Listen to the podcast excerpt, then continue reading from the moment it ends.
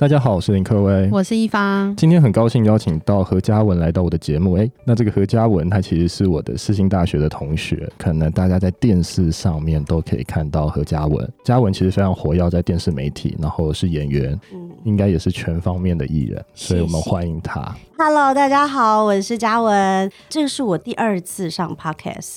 克威刚刚说了我是他的同学，大家就会误以为林克威年纪很大。No，就是我们是硕士班的同同学，所以呢，我们是大姐姐跟小弟弟。但我今天很开心，我可以来上他的节目，因为他的领域其实跟我完全不一样。因为我看了 rundown 上面说要介绍我自己一下，我就说该怎么介绍呢？我只能说。就是我十五岁入行就陪伴大家到现在，所以我已经陪了大家二十七年了。那就是有很多不同的角色嘛，比如说模特儿啊、歌手啊、演员啊、主持人啊、作者啊，然后一直到做生意啊这样。所以希望今天给大家带来一点点我的观察。嗯、好哦，那我想问一下嘉文，就是做了这么多的不同的角色，嗯、什么样的角色最有挑战度啊？我跟你说，我这个人是这样的，我觉得什么角色刚开始都有挑战度，因为我就是一个很母羊座的个性。我觉得所有东西是新的，你没有遇过的，对，就会很有挑战。但是我觉得比起来哦，呃，我以前觉得做生意是最有挑战，但是我后来觉得，其实因为现在做演艺人员跟表演工作者也没有办法像以前我们小时候被养成的时候那个样子，所以我现在即使讲了，也不知道大家信不信。我现在进棚录影对我来说是最。body. 好像最熟悉不过的事，但我觉得我还是会有点忐忑跟紧张的，因为你会遇到不同的人、不同新的机器，然后不同新的灯光，就这世界在变，是每天都还是会心儿怦怦跳的。了解。那我想要问一下，就是因为我们这个节目在讲电商嘛，所以大家想要帮一些电商的人问一下，就是、啊、呃，我们知道嘉文常常会上《女人我最大》嘛，那《女人我最大》的业配模式，它大概是怎么样的？我觉得《女人我最大》这个节目很指标，因为我觉得所有东西会成功，都会有一点天时地利人和，这个是不可控的吧？对。我觉得它刚好出现的时机是在台湾，就是景气还挺好的时候。嗯。那人就是这样嘛，就是有一句话不是就是说。保暖思淫欲，就是你有钱的时候，你生活无余的时候，我们就会特别关注这个事情。所以我觉得它出现的时机非常好，它也抓准时机就往外面扩散了。所以他其实，在新马都可以看得到，在很多海外都看得到。所以我们最早跟他参与这个业配的时候，他是整集置入一个商品，是，比如说一个商品，我们做一集的节目嘛。那后来因为呃收视率好了，节目红了，就是这样嘛。它毕竟是指标，大家要来置入，所以后面就会变成一集不会只有一个商品。那当然，我觉得费用也是会有调整。不过他们其实一直在调整这个部分，是因为后来他会有一些。配套，比如说，呃，我没有纯节目植入了，我除了纯节目植入之外，我还送你杂志，嗯，因为他们有自己的杂志嘛，有自己的平面嘛。那后来我觉得这五六年，他们也有觉得电商的压力跟新浪潮的来袭嘛，自媒体各方面，所以你会发现整个节目有很大的不同。首先是它的业配已经不单单只有传统媒体了，是它还有包含到它的自媒体，它的电商，嗯、对。然后，甚至是他也做直播带货。对，呃，还有就是我们会发现参与的来宾已经不单单是我们老师们，还有比如说网红们、KOL 们。所以我觉得他的整个业配的模式是有不同阶段的、不同波段的做法是不一样的。了解，那等于说这样子的电视节目，它是可以复制到不同类型的电视节目去做这样子的业配模式吗？我觉得这个是女大很值得说的地方，因为我觉得女人我对她当时在规划这个节目的时候，我觉得想法挺好。因为一般我们的美妆节目，我们的节目的名称都会 focus 在，比如说就是爱漂亮啊，就是这样子的范围。但是我觉得一刚开始他们锁定的族群，其实就是我自己觉得我是女性的人，对吧？刚好他搭到一个女权抬头的时候，嗯，所以对于女生来讲，我会觉得我被尊重了，然后我来这个地方，我可以得到我所有的资讯。但是我觉得他的这个业配的模式是。没有办法套用在各种不同节目的，因为首先，除非你这个节目的 focus 太清楚，比如说我想讲另外一个节目，跟它有异曲同工之妙，叫做《医师好辣》，嗯，对。那这个医师好辣酷的地方，就是因为他 focus 就是医学嘛，对，所以他的置入也是好清楚的，对吧？他绝对不可能有沙发啊，或者什么家用品来啊。那我觉得，如果是这种主题好明确的，基本上我觉得女大的这种置入是可以的，因为我想知道美妆，我想知道医学，我就会 focus 这个节目。但是如果一些比较综合类的谈话性节目，就是要看看那一集节目主题的包装，讲什么东西，讲什么行不行，嗯、甚至是。现在其实很多新闻台的节目，还有那一种政论型的节目也有置入，嗯哼，然后置入的东西呢，会让大家非常意外。比如说新闻型的节目呢，从头到脚主播都在置入，比如说主播的妆啊、主播的耳环啊、主播的衣服啊，不是就都在置入嘛？那政论性节目有很多是，比如说它的布景。哦，后面有那个对，它的布景啊，logo，然后比如说它的沙发、它的桌椅、它的造景，它可能不会很明确的像我们在女大会说，哎呀，我今天这个椅子啊，它就怎么样怎么样怎么样怎么样，所以它多少钱？但是你会发现你在它后续的那个资讯里面都有放，对，都有放。那它可能放连接让你进去看。我自己的观察是，这个做法其实跟韩剧比较像啦。嗯哼，对，就是我给了大家有兴趣，我给了资讯，然后大家自己去找这样子。了解。那这样的业配模式。就是它的转换率是高的吗？我觉得很难说。我觉得转换率这种东西，我自己的观察啦，我觉得转换率其实有时候跟新鲜感比较有关系。比如说女大最早做的时候，肯定转换率是好的，嗯嗯嗯，因为新鲜嘛，竞争少嘛。然后我觉得久了之后都会出现一样的问题，这个应该也是大家现在不管是个体户接业配，或者是节目做业配，都会有这个问题，就是说因为商品本身就不是自己的嘛。嗯，对嘛？现在网络是一个这么容易搜寻的一个状态，所以当我从你这里看到这个资讯，哎，但我不一定在你这里下单呐、啊。嗯嗯，对，我觉得哇，这东西好棒，我觉得一方说这个东西很棒，那我就上网 Google 一下，然后我发现，哎呦。这个厂商自己也在卖，那便宜两百块，那好吧，我就跟他下单吧。那相对这个业绩就不会算是嗯你的了，就等于说很难追踪这个转换率的来源。我觉得不容易，嗯、对，除非他每一次业配置入的时候，他的配套都给的不同。比如说，我知道我跟你买我的赠品会是什么，那我跟科威买赠品是不一样的，哦、那我可能就会衡量说，哎，那我比较喜欢你这个赠品，或我比较喜欢他这个优惠。我甚至还有听过一个。很实际的状态，比如说现在你开了直播了，我是厂商，我花钱请你开直播了，对，然后我自己开一个私密社团，对，然后你在直播了嘛，我就转分享你的直播嘛，那社团里面就看你在讲解了呀，那你讲解完之后，大家不就开始要下单了吗？那我的价钱也没比你少多少，不就是少两百吧？嗯，那大家肯定跟我买啊，嗯嗯，所以到时候还是价钱为优势，还是优惠？才是，大家会下单。我我觉得，我觉得有一大部分的消费者的 focus 还是放在价格上嘛。是，我会上网搜寻，肯定就是我觉得什么比较划算，嗯对吧？是不是赠品比较划算，还是它这个优惠比较划算？除非它这个商品的本身或者是它的操作是要走价值的路线，对对。但我觉得量产的东西要价值都不容易啦，太不容易了，嗯、资讯太透明了，太透明了。那你说，即使是 Chanel 的。口红它也是有一定的那么大的产量，你说你要多价值也是有一点难。哎，那我想问一下嘉文，之前好像有一阵子有蛮多艺人都去做直播，嗯、你怎么看这样的浪潮？我觉得他们超棒的，我跟你说，嗯、因为呢，我都说我是一个传统媒体养大的小孩嘛，是。那因为我小时候完全没有想过要进入这个行业，所以对于我来说，我都是走一个。嗯我不确定我可不可以，但长辈如果说我可以，那我就做了。我是这样的人，所以哦，我必须说，刚开始自媒体出来的时候，我心中充满了一把火，不是热情的火，是就是很愤怒的火，因为我就觉得我就是好不容易把传统媒体的东西学会了，然后。然后现在又要来一个新的，就是你到底要怎么样这样？所以其实我当下是有点抗拒的，我觉得就是 不要学了，累死了，这样我不学了这样。所以我觉得第一批在做自媒体的人，基本上都有得到了一定的成功嘛。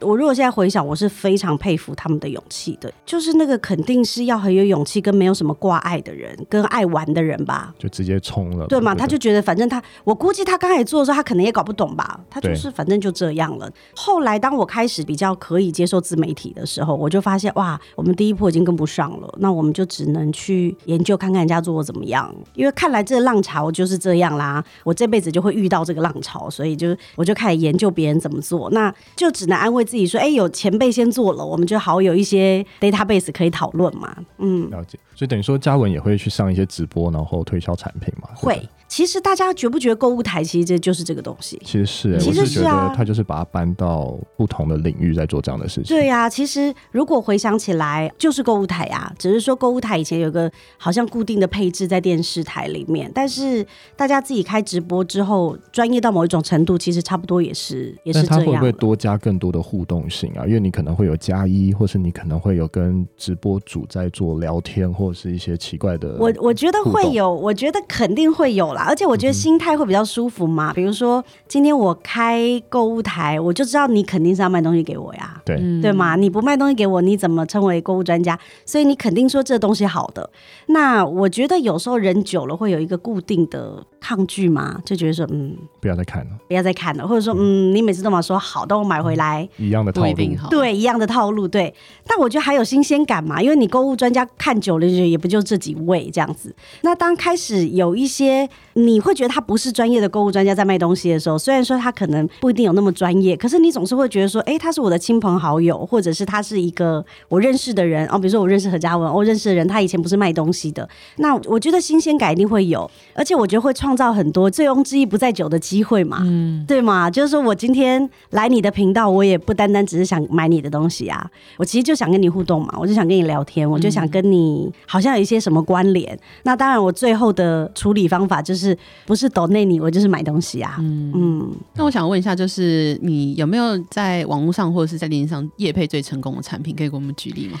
我说一个，我觉得我自己的感受很强烈，就是呃，我之前帮一个，因为这个是我自己争取的产品，有一个日本的清洁品牌，他就是有做一系列清洁的东西，然后他那时候做了一个东西，我觉得太酷了。他就说呢，因为呢现在这个疫情很严重，还有就是我们很常出去吃东西的时候身上会有异味嘛，所以他就做了。好几款的那个喷雾，那它那个喷雾是这样子的，你只要对着你的所有的皮制品或者是织品，就是衣服啊什么，你喷了之后呢，它除了可以去除异味之外，它还可以消毒，然后它还可以清除空间的那个。我太喜欢打扫这件事了，所以我当时看到这个东西的时候，那个厂商朋友是我的朋友，他就说：“这东西你有兴趣吗？”我说：“我非常非常有。”然后他就说：“哦，你有兴趣，好啊，那不然我们来做一档吧，这样子。”然后我们就在节目上做了，我们是去一个综合类的谈话性节目做了。嗯，嗯，我觉得我可能是太兴奋了，你知道，我讲到后来啊，我自己就是哽咽耶，因为我这个东西我真的太喜欢了，我真的太喜欢打扫这件事，然后这种清洁用品我真的实在太喜欢了。所以当我在讲的时候，我讲到最后，我是声音有点哽咽，然后眼眶有点含泪，因为我就觉得这个东西真的太好用了。然后连那个两个主持人，因为是我的朋友嘛，他们都说，你有事吗？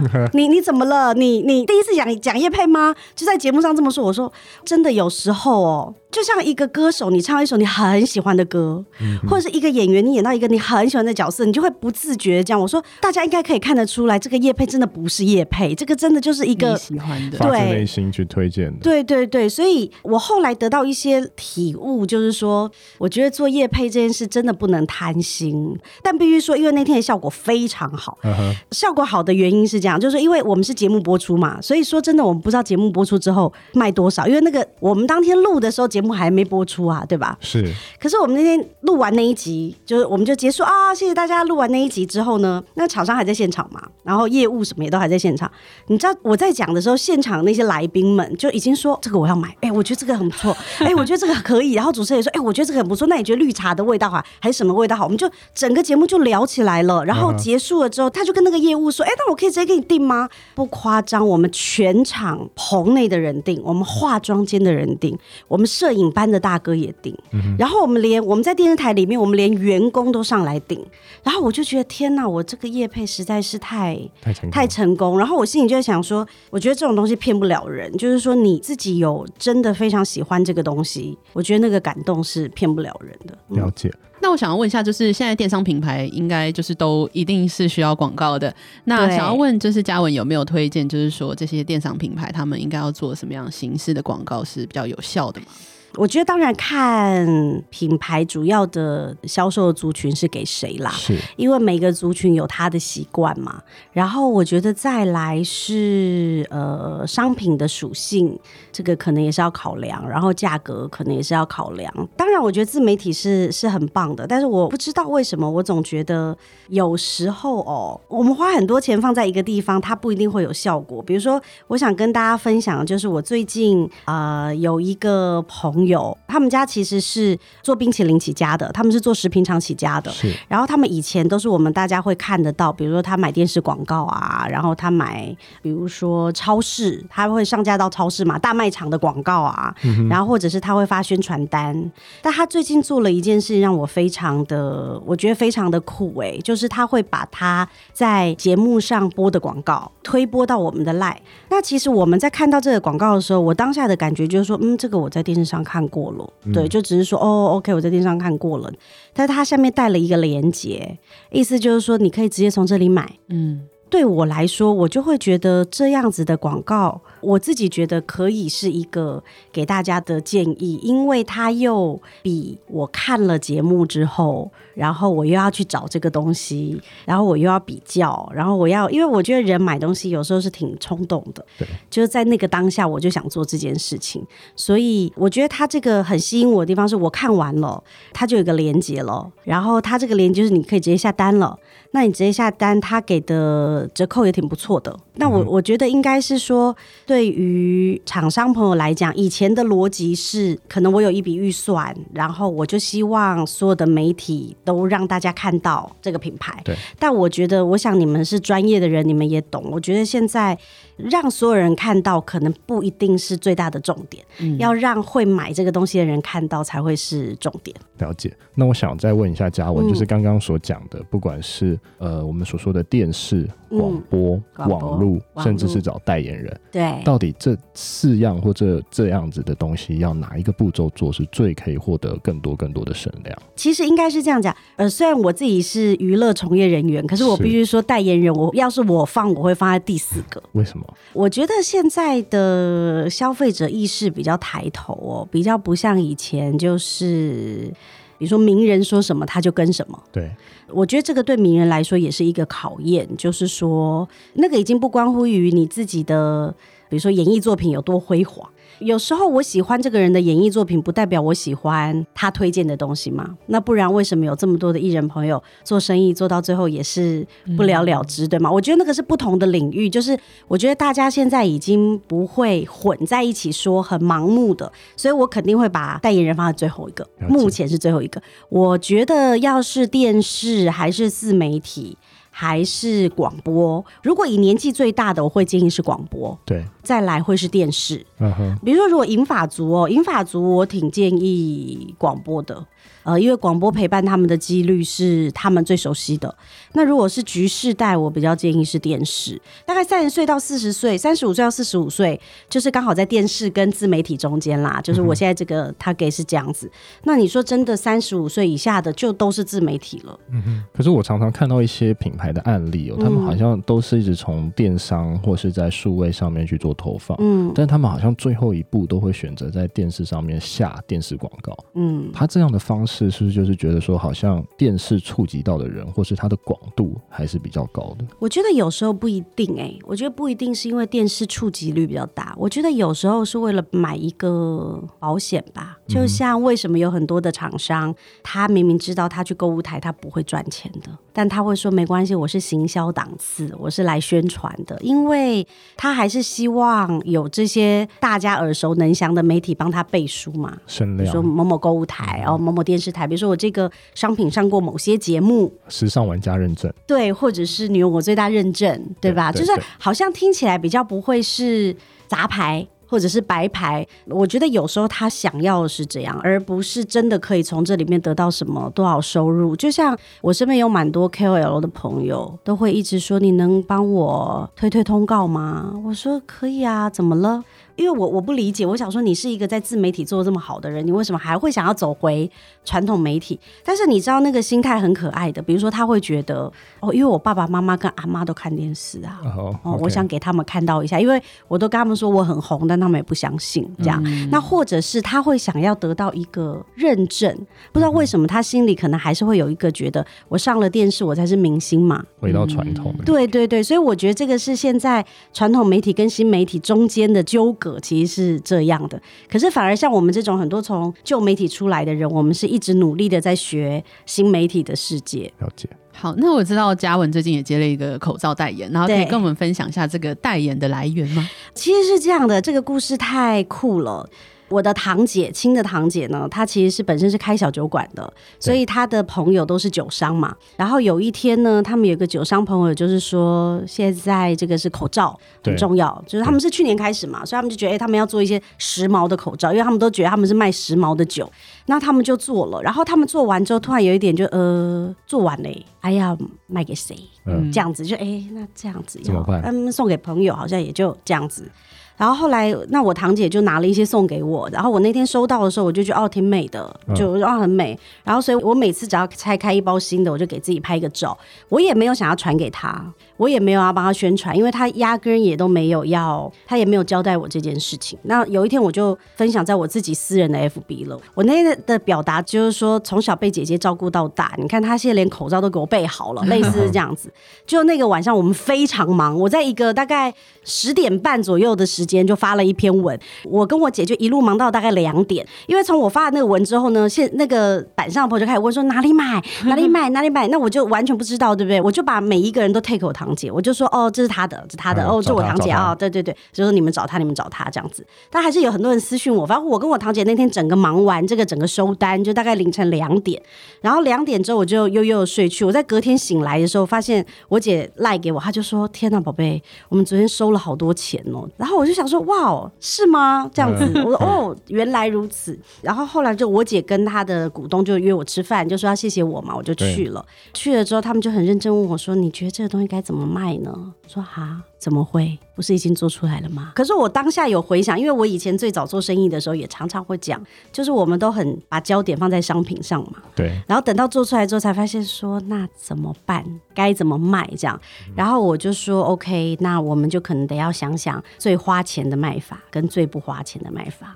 那口罩的利润很薄嘛，所以估计不可能是什么最花钱的卖法。那最不花钱的卖法就是交给妹妹我来帮她 代言 做这些事情。对，所以我们就开始拍照，然后呃上媒体，找不同的新闻点跟媒体沟通，然后发新闻，做一些媒体的串联。然后当然我们网站上也卖，然后我们后续也挺进了大卖场嘛。然后我们现在是我们现在的这一步是我们现在是用自动贩卖机卖，uh huh. 我们在观光区用自动贩卖机卖，我们是做这样子。那我自己觉得这个成功其实是蛮意外的。我常说成功有时候是有一些不可抗力因素，跟有些可抗力因素。我觉得它有蛮大是不可抗力因素，因为我觉得它就是也是一个天时地利人和。嗯，因为口罩是很实际材的东西啦。那我问两位，如果哪一天我们这个疫情都结束了，然后大家都可以。不用戴口罩的时候，两位还会戴口罩吗？不会了吧？应该是不会了。对呀、啊，所以我就觉得这个有时候是一个时机财啦，它其实是一个呛死呛死。那我们现在就是希望尽量还是用一个比较稳定的方式，在这疫情结束之前，我们还是提供一些好看的口罩给大家。嗯，对。但是我觉得它会有什么惊人的下一步？我觉得估计是不会啦。嗯嗯，这感觉就是有点大家在讲的时势造英雄。我觉得是口罩就是英雄。我觉得是，我觉得是。那就反而不是可能说是英雄造时势，就是反过来是时势造英雄。对对对，有时候关键的。但我觉得有时候做生意就是这样嘛，就一个时机。对，了解了解。好，那我想问一下，代言成功有带起什么样的风潮或者什么样的关键吗？呃，我觉得关键是，如果大家有机会可以去 Google 我发的那几篇新闻，其实我们发的新闻并不多。对，那我当时发新闻不多的原因是这样，我觉得现在人太忙了，一个同样的内容，对，如果我在各个不同的地方都会看得到，我其实会觉得有点烦。嗯，对哦，但是呢，我又希望我看到这个东西的时候，它是让我立刻有感的，所以我那时候就做了一个策略。我觉得很多事情它需要一点策略。我当时的策略就心里想，比如说我们一包口罩是一百九十九块，所以等于是我们一片口罩是十九块，因为我们是十片嘛。嗯那你说十九块口罩呢？你能说它很贵，你也能说它很便宜，要看你跟什么比嘛。那我就想，估计会买这些口罩的人，肯定本身是对呃流行时事，或者是对造型，或者是对这个他是在意的。比如说我送给我后来 送给我妈妈，包含我堂姐送给她妈妈，他们都觉得这么贵，就是老人家他不在意这个嘛。嗯、所以我当时心里想说，我肯定要找一个媒体。然后这个媒体就是这些人会看的，嗯哼，嗯，然后我后来想想，我觉得所有的报纸里面还是苹果是最最有用的。我觉得当然它的覆盖率最高，还有就是说，我觉得它还是这些人会看的，因为我想这样子特质的人，他不会去看联合报啊，嗯，中国时报啊，自由时报啊这种，所以我还是锁定了苹果，因为它还是娱乐感比较重一点点嘛，哈。然后我就在想说，哦，那我得要思考，我得说什么，让他们觉得，哎，对这个东西跟他有关系。所以我后来就想说，这么爱时髦的人，这么爱造型的人，因为他还是一个小，嗯、小众，我觉得他还是个小众啦，他不是一个绝大多数。嗯、那既然我们的目的就是这些人，那我得说一些他耳朵会被我勾到的。所以我其实整个文章里面我不太讲，比如说他的医疗效果，我不太讲他的比较专业的东西，我的 focus 都是摆在他的造型，就是哦，他为什么是这个造型？那他这个造型可以让你搭配。什么造型？因为我觉得这就是他们在意的。然后你可以创造一个什么样的形象？当然，我们的照片也会往所谓比较像杂志封面的拍法走。我觉得这个是搭配的嘛，因为口罩太视觉了，对吗？就我一眼喜欢不喜欢嘛。我后来又追加了一篇，是因为我希望可以让这个口罩有更多一点点的分享。因为比如说，我后来又第二批又上架的时候，新的款式的时候，如果都只有我自己买，假设全台湾有十万个人买好了，那他可能会再买。买一次嘛，可是就是十万个人，那我就心想，可是我希望十万个人变二十万啊，三十万，所以最好的方法一定是我买了送给别人，比如说你买了送给别人，所以我后来就跟我堂姐说，我得操作一篇是。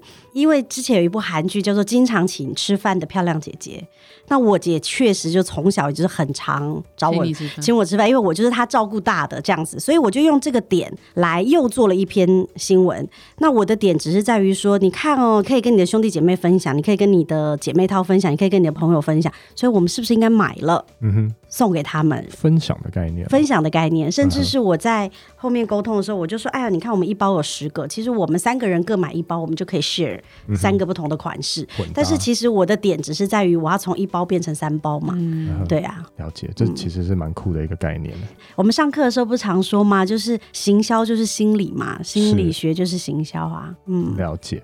那最后我想问，就是电商要如何结合电视？嗯我觉得那个配置哦，要看看我们还是要面对什么人。比如说，我举例哦。呃，我还是会觉得，我们可以把电商变成一个下单的平台，就是一个我展演给你看，然后一个下单的平台。我也可以把电商变成一个主舞台，然后呃，我的电视媒体变成一个 background。那我觉得要看这个商品的属性，我自己的脑海中的分别是这样。我觉得如果这个商品本身是一个比较正经一点的东西，是这个品牌或者这个商品本身是比较正经一点，比如说。保健食品蛮正经吧？娘家益生菌，对对，益生菌这种是蛮正经的嘛。嗯、保健食品蛮正经嘛。对，还有就是说，比如说。保险，保哦，保险蛮正经，房子也蛮正经。对，这种蛮正经的东西，我觉得不管是什么年龄层，我们最好还是从电视媒体出发，因为电视媒体毕竟是老媒体嘛。我觉得大家对它的信任感还是比较够的。那我们可以让电商变成他可以再做功课的一个方法，或者是他下单的一个好方法。所以其实我们在做置入的时候，很多时候他会剪辑成短的。重点再放在电商媒体就可以看嘛。那我觉得如果是比较娱乐类的，像美妆榜品买娱乐呀，然后口罩也买娱乐呀，你说电玩啊这种，就是这种比较轻松一点的东西，我反而觉得应该在电商做主战场，因为电视媒体它的规格，你知道再怎么娱乐，它还是做不出网络的这个疯狂。你要知道，就是在电视台媒体里面，即使制作人本身是很有创意跟很年轻的，很多 idea 的，但它上面的老板还是年。年纪大的呀，政府单位还是年纪大的，所以很多的创意跟有趣到那里可能就没有了，就被局限住。对，但是如果这种比较轻松的生活类的商品，或者这样子的商品，它如果以电商为主题，它是可以讲得更广的。比如说你说情趣用品，它其实有一个很大的市场，但你说这个电视媒体，就是我相信电视台老板可能本身也很想看，但是他也不能说他想看。但这个东西如果放在电商做，他可以看你想怎么做都可以啊。对，但是相对的，像这样子的品牌，它就可以放一些的预算是在电视上做广告。做广告的原因，只是想让大家知道说，哎，我还是挺正经的，就是我还是一个规矩的品牌，我只是东西比较有趣一点。了解，好啊，今天非常高兴可以请到何嘉文来到我们的现场，谢谢，然后跟我们分享很多，不管是电视，不管是业配的一些大小事，嗯、谢谢他，谢谢，谢谢，谢谢，谢谢，谢谢。谢谢。